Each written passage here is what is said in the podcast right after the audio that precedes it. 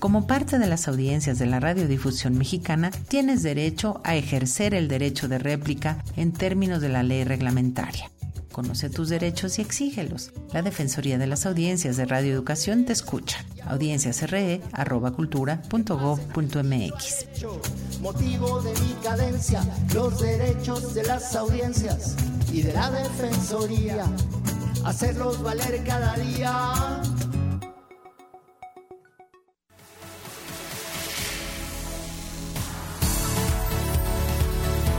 Defensoría de las Audiencias de Radio Educación. Estamos al aire para escucharte.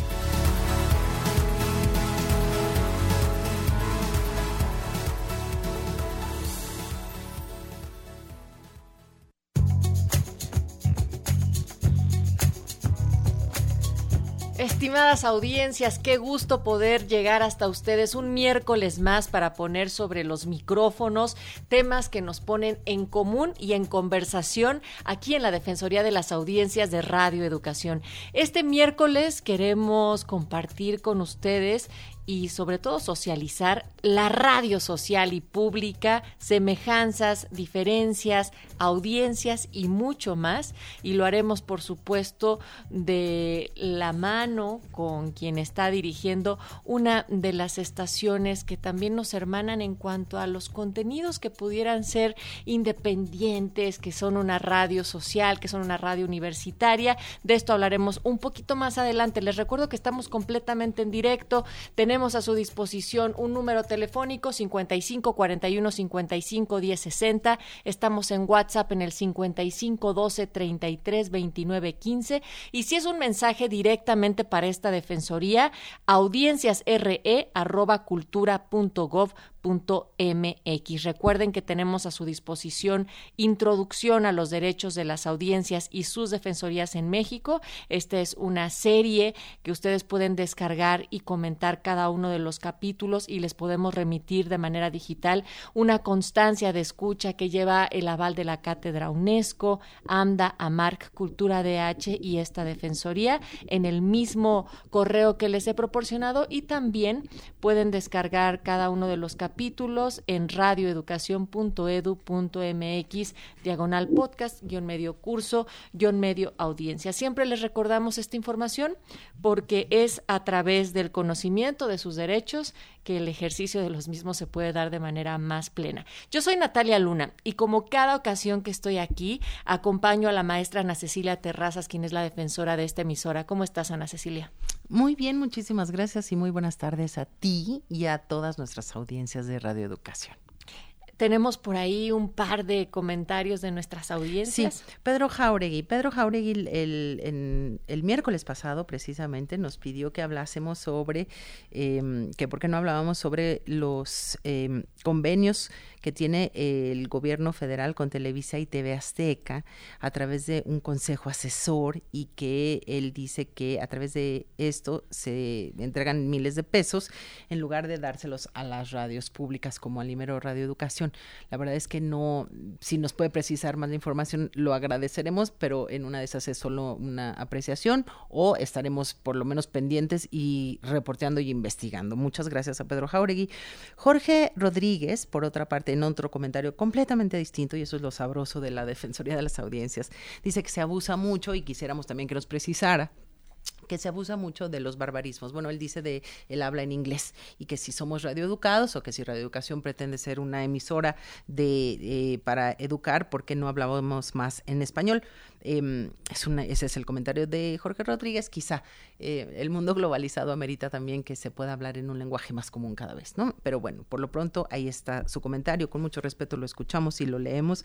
Y tenías toda la razón, Natalia. Hoy nos hermana una una celebración a una emisora que eh, universitaria que concretamente cumple 20 años de existencia y que ha servido por lo menos en la Ciudad de México para muchas cosas, pero entre otras para, em, para también mostrar una ruta distinta de cómo se hace la radio, la radio pública, la radio social, la radio universitaria. Y estamos hablando de Ibero 90.9 FM y hoy tenemos el gusto de platicar con su director, el doctor Alejandro Cárdenas, director de Ibero 90.9 FM. Él es doctor en comunicación por la Universidad Iberoamericana, tiene una maestría en periodismo internacional por la Universidad de Cardiff en el Reino Unido, académico, periodista y asesor de medios digitales. Ha trabajado para medios como El Universal, Forbes y Aristegui Noticias y actualmente, bueno, pues está al frente de esta gran emisora. Bienvenido, Alejandro. Muchas gracias, saludos eh, Natalia, saludos Ana Cecilia, gracias por la invitación, gracias por estar compartiendo el cuadrante como estaciones hermanas que hemos sido siempre desde nuestro nacimiento y muy contentos de compartir con su audiencia y platicar con ellos también.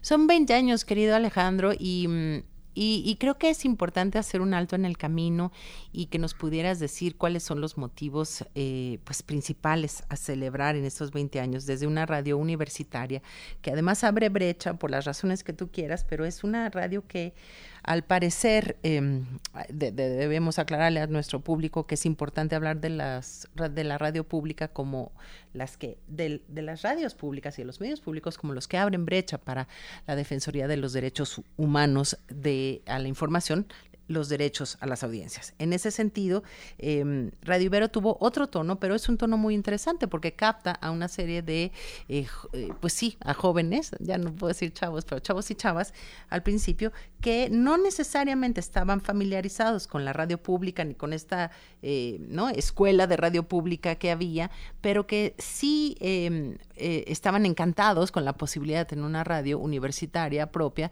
que se escuchara de esa manera. Entonces, ¿por qué, eh, si nos puedes decir por qué esta celebración de 20 años, en tu opinión, por qué es importante ponernos como los puntos eh, clave, te lo vamos a agradecer. Claro que sí, claro que sí, Ana Cecilia. Pues mira, en 2003 que nació Ibero 90.9, se estaba hablando de todo el relleno, de todo el tema de la convergencia y que si la 3G y que si los celulares, y se estaba hablando de todo el rollo de la, telebancada y, y, las concesiones, o sea, estaba la radio no estaba en el mapa de las telecomunicaciones. Y fue a partir de eso que surge 99 y el mismo año surge Reactor, ¿sí? Como espacios juveniles de interés con un tipo de música, por decirlo así, diferenciada. No existían las plataformas como hoy las conocemos, tanto Apple Music como por supuesto Spotify. Estaban apenas naciendo algunas redes sociales que no tenían el impacto que tenían. Entonces, claro, nace una radio social y justo es parte del tema que, querían ustedes que platicáramos.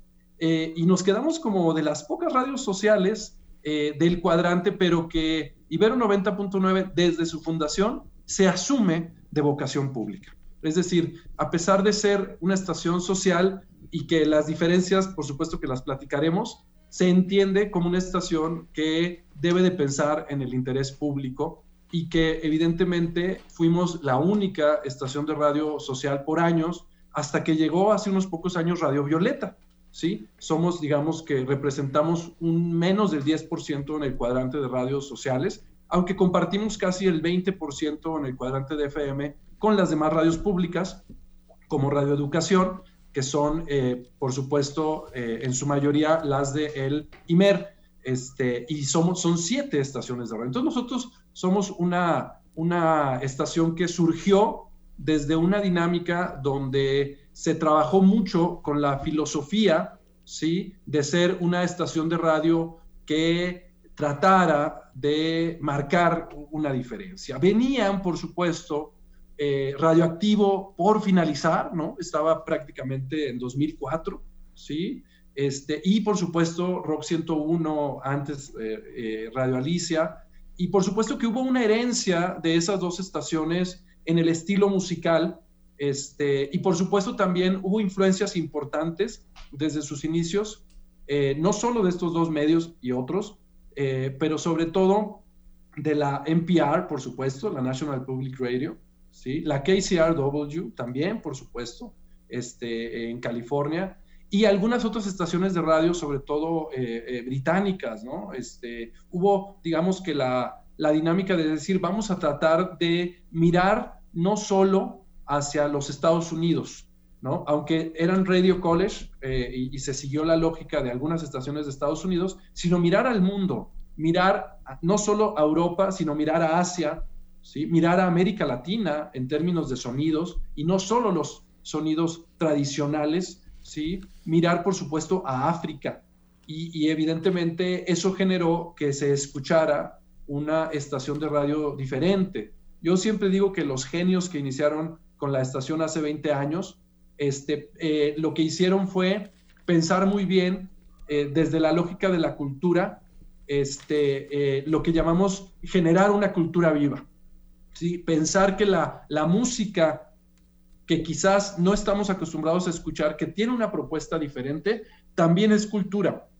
Y a veces parecería que no, que solo la música clásica o que solo quizás este, algún tipo de música muy, muy, muy pensada en la dinámica eh, formal y seria es cultura y creemos que también la música popular y la música en otros idiomas también eso es cultura. Creo que eso fue para mí una de las grandes eh, señales que se mandaron este, y que después, eh, junto con Reactor, hemos compartido con la audiencia joven, decimos de edad y espíritu para la Ciudad de México. Y ya que estás hablando de las audiencias, Alejandro, eh, ¿cuáles serían algunas de las semejanzas y diferencias que podrías marcar que existen entre las audiencias que tienen las radios públicas como Radio Educación, las radios universitarias, por supuesto, como Radio UNAM, UAM, IPN, con una radio social como es Ibero y que abarca, ya decías, el 10% eh, de las que existen en este momento? Mira, las, radios sociales, ¿no? que evidentemente, por suerte, desde hace algunos años se han dado muchas más concesiones eh, sociales, porque había muy pocas, y las que se daban eran estaciones disfrazadas de comerciales muy cercanas, sobre todo en los estados, a los gobiernos estatales, incluso hasta de religiosas disfrazadas algunas de ellas. Este, eh, digamos que hoy las radios sociales creo que tienen mucho más presencia. Y por supuesto estoy hablando no solo de las radios sociales como son todas las universitarias. Eh, yo soy presidente de la red de radios universitarias de México y estamos, eh, digamos que representamos 70 frecuencias en el país. Y por supuesto que en su mayoría son universidades públicas y algunas universidades privadas, pero sobre todo algo nuevo que hemos visto es que son radios sociales, pero en zonas rurales. Entonces son radios universitarias comunitarias. Y ahí es a donde iba. Las radios comunitarias creo que desde hace algunos años han tenido la, posibilidad de empezar a desarrollarse. Y nosotros podríamos decirnos que eh, podríamos habernos convertido en una radio comunitaria, pero sí surgimos con, sobre todo, la influencia de Radio Guayacocotla en Veracruz, que es considerada la abuelita de las radios comunitarias del país, que lleva decenas de años transmitiendo desde la Sierra de Guayacocotla y por supuesto en algunos momentos incluso en onda corta, ¿sí? Y ahorita son una de las influencias principales y por supuesto al ser un, una radio, ¿sí? Eh, de la Compañía de Jesús, de los jesuitas, por supuesto que hubo cierta herencia para poder pensarse en el mismo estilo de hacer radio, eh, pero pensando en la dinámica de una ciudad, que es lo que se hizo. Entonces, podríamos decir que las radios sociales tienen propósitos en especial científicos, culturales y educativos hacia la comunidad y somos sin fines de lucro. Digamos que esa sería eh, una de las principales eh, características que se tienen, ¿no? Al no depender directamente de dependencias públicas, de instancias gubernamentales, entonces se nos considera como radios sociales. Algunas radios públicas sí pueden tener ciertos ingresos, ¿no? Tampoco es así tan fácil como las comerciales, pero sí pueden hacer ciertos tipos de contratos que nosotros en las radios eh, públicas no. Por supuesto que eso eh, tiene sus ventajas y desventajas, ¿no? Quizás las universidades que tienen una estructura, ¿no? Lo pueden mantener, pero ¿qué le pasa a las radios comunitarias? ¿Sí? Que probablemente son organizaciones civiles en su, en su mayoría, que probablemente no tienen la capacidad de poder y, y probablemente les cueste mucho más. Pero las radios universitarias tenemos en específico la posibilidad de hacer mucha, mucha difusión de la cultura, mucha difusión científica y desde lo educativo también, pensarnos así. Aunque evidentemente este, muchas veces somos, digamos que, estaciones de radio que eh, se dividen en estaciones de, de, radio habladas o musicales, ¿sí? En su mayoría. Solo para que se den una idea de la red de radios universitarias, más o menos de esas 70 que hablo, ¿sí? Estamos hablando de que aproximadamente 60 eh, son AM y FM, ¿sí? Y hay 10 que son online, por ejemplo, ¿sí? Pero también hay una parte de radios, como unas 5, que son radios universitarias en zonas rurales y que se podrían considerar más radios comunitarias porque están en diferentes zonas. Y todas, o en su mayoría, son radios sociales y por supuesto están las de las universidades públicas. Eh, las radios de uso público, creo que aquí ustedes podrían platicarlo mucho más, pero digamos que son las radios que dependen específicamente de una entidad gubernamental, como el caso del IMER, por supuesto, como el caso de eh, Reactor, Opus, aquí en la Ciudad de México, por supuesto, Radio Educación, que hace algunos años entró al FM y es donde compartimos esta charla. Más o menos así trataría yo de platicarla, este, eh, sobre todo eh, tratando de entender que compartimos muchas de las eh, dinámicas y las ideas de este tipo de radios, aunque sí tenemos ciertas diferencias. Alejandro, yo tengo una pregunta nada más para que nos comentaras cómo es este encuentro de radios universitarias, tú como presidente que lo has venido integrando y que ya va a, darse, ¿no? ¿En qué consiste? ¿Cuáles son los temas que les interesan? Eh, ¿Qué exploran ahí? ¿Cómo se reúnen? En fin, que nos pudieras contar para que nuestras audiencias supieran que esto se lleva a cabo en nuestro país, ¿no? Este es, porque a veces hablamos de la radio pública, pero es muy fuerte la radio pública y las concesiones sociales, las concesiones públicas y las concesiones, ¿no? Este, es, es, es algo muy fuerte, la red, etcétera. Pero si nos cuentas solo sobre este encuentro, yo creo que va a ser muy interesante. Claro que sí. La red de radios universitarias este, se formó desde 2015 y actualmente es un ente, por decirlo así, autónomo, donde eh, bajo la buena voluntad de directores de estaciones tratamos de promover el trabajo universitario. Tuvimos un encuentro nacional eh, el pasado mes de septiembre en San Luis Potosí y vamos a tener nuestro segundo encuentro, que evidentemente no es el segundo, eh, es el séptimo encuentro, ¿no? Eh, vamos hacia el octavo y este es regional en la Benemérita Universidad Autónoma de Puebla, va a ser el 30 de marzo y ahí vamos a tener nuestra asamblea, pero vamos a tener como tema principal un encuentro nacional de defensorías de audiencia.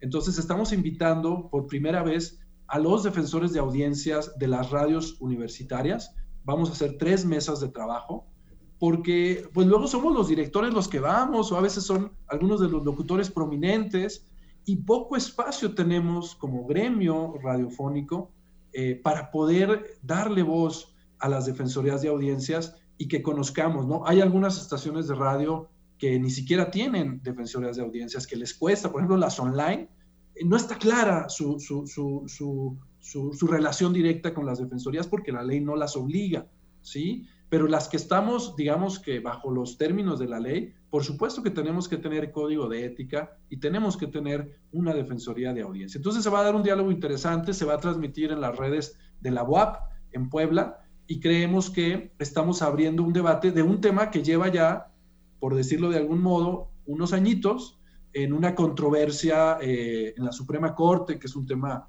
legal complejo, pero que el tema de fondo es qué tanto la figura de las defensorías se fortalece hacia los derechos de las audiencias o qué tanto se le quita al IFT cierto poder. Entonces, esto sería el encuentro que tenemos de la red de radios eh, universitarias el 30 de marzo próximo. Es un encuentro interno, pero las transmisiones de estas, eh, de estas conferencias van a salir en línea desde la página y desde las cuentas de la, de la UAP. Alejandro, em, gracias por hacer como esa explicación para nuestras audiencias, lo agradecen mucho, pero también quisiera regresar a cómo el perfil de em, Ibero 90.9 siempre también sí ha convocado a sus propios estudiantes, a la propia comunidad de la Ibero, pero también a muchas otras audiencias, sí, jóvenes eh, en su mayoría, pero también creo que han pasado 20 años y estas audiencias también han ido evolucionando, se han transformado y quisiéramos saber cómo han ido ustedes rastreando esto, cómo se ha guardado una relación, se ha cultivado o no una interacción con las audiencias, en qué estado actual se encuentra. Bueno, pues estamos por cumplir 20 años y estamos muy emocionados. Vamos a tener varias actividades. Eh, la próxima semana inician vamos a tener a partir del el lunes algunas transmisiones especiales. Eh, el martes vamos a hacer, eh, eh, de cierta forma, varias entrevistas con, con, las audiencias, vamos a tener much, vamos a invitar a los locutores históricos de la estación. El viernes vamos a hacer un maratón de 909 minutos, 15 horas con 15 minutos vamos a estar al aire. Y por supuesto este festejo lo que refleja es que es una estación de radio que ha ido creciendo junto con las audiencias y por decirlo de algún modo es una estación de radio que ha, eh, se ha mantenido con un perfil. Cuando me refiero a un perfil, lo que estoy diciendo es que se ha mantenido con el interés de promover la cultura, ¿sí? de promover la divulgación de la ciencia y sobre todo la música como cultura, pero también los contenidos hablados y los contenidos eh, informativos. Eh, muchas de las algunas muchas y algunas de las personalidades que han estado en la radio ahorita son personalidades que están activamente en los medios de comunicación y eso nos hace ver como ese medio formativo que ha tenido evidentemente sus diferentes etapas y momentos, ¿sí? Eh, evidentemente el hecho de ser una radio universitaria eh, donde trabaja mucho con la formación de nuevas voces, lo que nos hace es que tengamos una rotación de locutores que eh, no nos permite quizás poder conseguir ese elemento tan importante de la radio que es el recordatorio, ¿sí? que son las audiencias se mueven con la rutina, pero sí nos permite poder compartir nuevas voces que van creciendo y aprendiendo en la dinámica eh, universitaria y en la dinámica de la, de la estación desde la perspectiva de una radio que permite darle voz a proyectos emergentes alternativos, sobre todo a los proyectos que se inclinan por eh, disqueras independientes, ese es un tema, porque ahora con la fusión musical, con la cantidad de festivales que hay, por supuesto que nos enfrentamos a actitudes muy alternativas, muy de vanguardia, pero a veces no tenemos claridad qué tanto esas eh, proyecciones y esos proyectos musicales que pueden sonar muy bien, siguen siendo independientes y tienen una propuesta original o son proyectos que vienen desde la lógica de las disqueras. No es un tema que nos preocupe tanto, pero sí es algo en lo que tenemos que reflexionar como estación, también para lo cultural, también para darle voz a proyectos eh, informativos, sobre todo a sociedad civil, que sabemos que sociedad civil son los espacios que menos tienen para, digamos, que difundirse en los medios de comunicación tradicionales que se van a la opinología, se van a algunos de los políticos y a veces a sociedad civil y a los académicos analistas, pero digo académicos, no digo periodistas que opinan de todo, sino especialistas de temas, ¿sí? Eso a veces se le da poco espacio en los medios de comunicación y nosotros tenemos ese privilegio de poder ser muy cercanos a sociedad civil, no solo por los proyectos de incidencia de la universidad, sino por la cercanía de estar trabajando con ellos y que saben que aquí se les abre el espacio, así como a las bandas emergentes se les abre, también se abre a sociedad civil y, por supuesto, el poder tener a académicos especializados que nos pueden ayudar a profundizar temas. Alejandro, hay, un, hay un, una deuda, digamos, hay muchas deudas en la, en, la ley, en, en, esta figura de la Defensoría de las Audiencias todavía, y, y además se siguen eh, llenando algunos vacíos jurídicos, pero ¿cómo se elige a la o a el defensor de las audiencias en Ibero Radio y, y, cuál es la discusión o si es que la hay o reflexión en torno de esto. Esa sería una primera pregunta que yo les, que yo les haría para compartir con nuestras audiencias. Aquí es una propuesta de la Dirección General y hay un Consejo Ciudadano que también eh, eh, se aplica y vota sobre una terna, ¿no? De, algún, de alguna manera. Allá cómo se elige sería una pregunta. Y la segunda pregunta es, ¿cuál es la relación que ustedes sienten que tienen en términos de defensoría con sus audiencias? O si ahí no está habiendo una suerte de, de gran comentario o constante eh, crítica o participación de las audiencias en los espacios de sus defensorías. Sí, eh, tenemos por supuesto la figura de la defensoría de audiencia y es muy similar como lo marca la ley, cada dos años se activa y es a propuesta de la Dirección General al Consejo Consultivo, que es una especie de consejo ciudadano, ¿sí? Que tiene autoridades de la universidad, que tiene externos especializados en la materia, ¿sí? que tiene alumnos, que tiene profesores, y ese consejo es el que valida a la Defensoría. Se hace una propuesta de dos o tres personas y esa defensoría puede estar. Actualmente es Gerardo Albarrán de Alba, eh, periodista que conoces bien. Que también este, estuvo aquí, o sea, sí, fue defensor de las audiencias. ajá, fue defensor también de radioeducación junto con otras cuatro personas. Sí. Exacto, así es. También fue, también fue del Canal 44 de Guadalajara, también fue de MBS, la primera figura de defensoría de un medio privado. Entonces, digamos que eh, se, se, autoriza por el Consejo Consultivo y está dos años y se puede ratificar o modificar. En este caso ya lleva dos años, se ratificó hace aproximadamente un año y, este, y, todavía le queda un año más. Más o menos la forma en que trabajamos es, lo que hacemos es generamos spots donde lo que hacemos es hablar con las audiencias de la posibilidad de tener una defensoría y lo que hacemos es que cada seis meses hay una especie de visita a todos los programas que se puedan, ¿no? porque a veces no nos alcanza, pero a, a la mayoría de los programas, eh, con, donde el defensor entra cinco minutos a saludar al locutor y a platicar en el espacio de cada locutor de la figura de la defensoría para que se reciban preguntas. Más o menos eh, se reciben pocas, debo decirlo, pero evidentemente algunas tienen que ver con el gusto musical, ¿sí? Pero otras sí tienen que ver con el interés sobre alguna frase de algún locutor, alguna coyuntura que consideraban que tenía sesgo, también nos ha tocado eh, dudas y preguntas sobre si programas informativos o si programas musicales o si programas culturales, ¿sí? Este, digamos que es un, un, un tema que, que, creemos que para el interés de nuestras audiencias es importante debatirlo y dialogarlo. Las resoluciones de la Defensoría se envían a las audiencias, se guardan datos personales y se suben a la página web de Ibero 90.9, ahí se pueden consultar y estamos pensando, estamos en un proyecto que no hemos podido finalizar, de tener un podcast donde se puedan trabajar temas sobre derechos de las audiencias con nuestro defensor. Nos manda saludos al Ángel Afonso desde el otro lado. Dice que anda por Argentina, me parece, en Buenos Aires. Saludos a la Defensoría de las Audiencias de Radio Educación. Y hoy estamos platicando con el doctor Alejandro Cárdenas, quien es director de Ibero 90.9. Nos quedan tres minutos, Ana Cecilia. Eh, bueno, entonces le pregunto, yo pensé que ya no quedaba nada. Mi querido Alejandro, hay una cosa que me parece importante que nos dijeras. ¿Cuál sería, en, tu opinión, una, una suerte de autocrítica o de qué le falta a Radio Ibero? Eh, creo que nos hace falta contenido eh, para infantil, para, para, menores de edad eh, o jóvenes quizás de, de, 12 a 18 años. nosotros hemos logrado migrar de nuestra audiencia más o menos de 18 a 35 años, que es la mayoría de nuestra audiencia.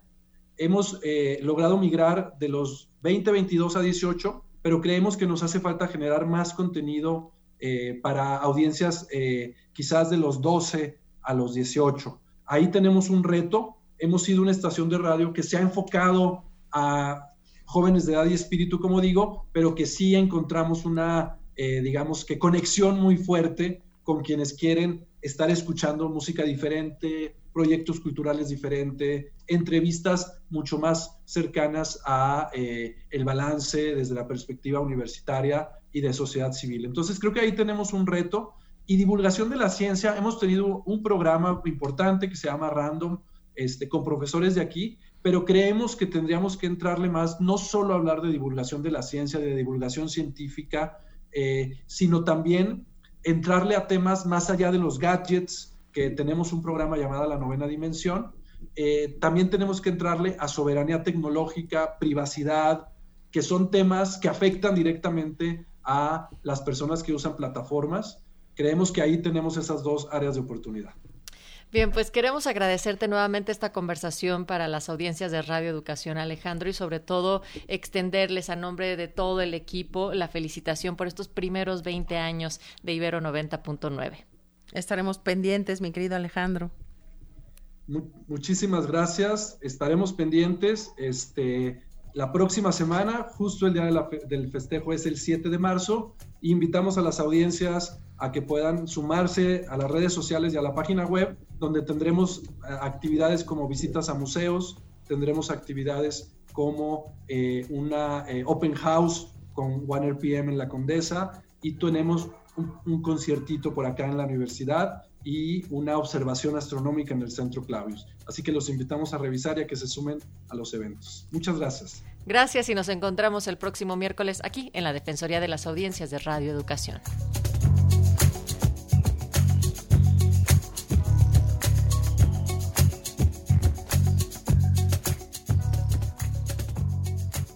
Gracias, Alejandro.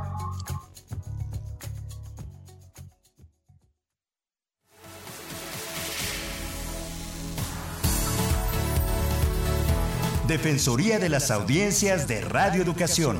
Estamos al aire para escucharte.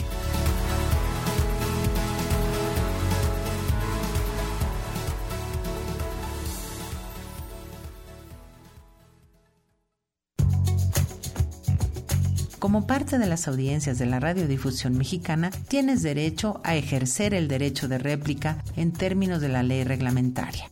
Conoce tus derechos y exígelos. La Defensoría de las Audiencias de Radio Educación te escucha. audienciasre.cultura.gov.mx Motivo de mi cadencia, los derechos de las audiencias y de la Defensoría.